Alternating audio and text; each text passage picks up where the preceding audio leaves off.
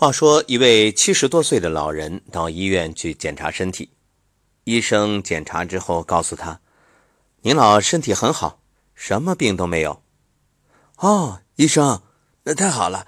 那我能不能活到一百岁啊？医生问：“您吸烟吗？”“从来不吸。”老人回答。“那您喝酒吗？”“哦，我不喝，一滴不沾。”“那？”您平时还有什么兴趣爱好？比如看书、养花、下棋、写字、画画，或者……哦，这些我什么都不干。然后医生就很奇怪的看着老人，问道：“那您要活一百岁干嘛呀？”故事当然是虚构的，不过呢，是想借此给各位提个醒，就是。养生养生，别学死了，别养到自己人生碌碌无为。一个借口养生，就什么都不做，让自己完全处于一种静止的状态，这你就走偏了。所谓的生命在于运动，很多人理解是啊，那我每天都要做各种运动，其实不然。这里所说的生命在于运动，它是一种。动态的动，流水不腐，户枢不蠹，生生不息。细胞每天要分裂，那我们的头脑每天要有各种思绪，然后呢，身体也在进行着新陈代谢。所以啊，所谓的生命活着的状态，就是在运动当中。如果运动没有了，停止了，静止不动了。那就意味着你的生命也不复存在了。因此，每天在节目当中提醒大家，要剔除不良嗜好，能够让自己的生活更有规律，并不意味着你就什么爱好都没有。恰恰相反，生活当中能够培养自己有益的爱好，在爱好当中去修身养性，那就意味着。你的养生才真正提升了境界，才有价值。真正的养生就是让自己遵循天道，然后呢，用好人道，把自己的能力奉献在为他人、为社会、为这个世界服务中去。所以啊。这清净无为是一种心态，而有为则是人生的状态。你看，很多人为什么退休之后老得特别快，就是因为衣食无忧，但同时啊，人生也没了目标和方向，没有奔头了，所以呢，就行将就木，日薄西山，心气儿不足了。没有了生命的动力。那么本期节目就给大家分享《易经》当中的一个观念，能够帮助大家真正在养生的路上越走越好。什么呢？刚健中正，纯粹精也。中正的精神不掺杂阴柔，不掺杂邪念，是一种无与伦比的力量。中正。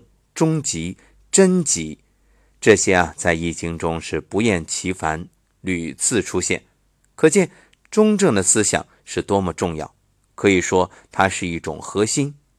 就像我们常说的，这中医啊，是不偏不倚，以中为度。好，那今天我们分享的这个方法呢，很简单，就是让你能够摆脱萎靡的状态，通过长期的练习。提升自己的气场。说了这么多，各位已经迫不及待了。究竟什么方法？其实很简单，就是一个字：直。孟子曾说：“无善养，无浩然之气。”又说：“浩然之气以直养而无害。”这里所说的“直”，就是指正义、正理。人们常说“理直气壮”，对啊。一个人如果做的是正确的事儿，自然神态自若；而做了坏事儿，往往心虚、眼神闪烁、形容猥琐。当然，这指的是心性方面的修养，也是生活当中的一种状态。那究竟怎么来练习呢？除了我们不做亏心事之外，还有一种就是采气，采天地之气。因为这种浩然正气啊，充盈天地之间，就是能量。虽然看不见，但是无处不在，无时不有。如果你能够采到这些正气，那你自身就是保持一种阳刚的能量。怎么采呢？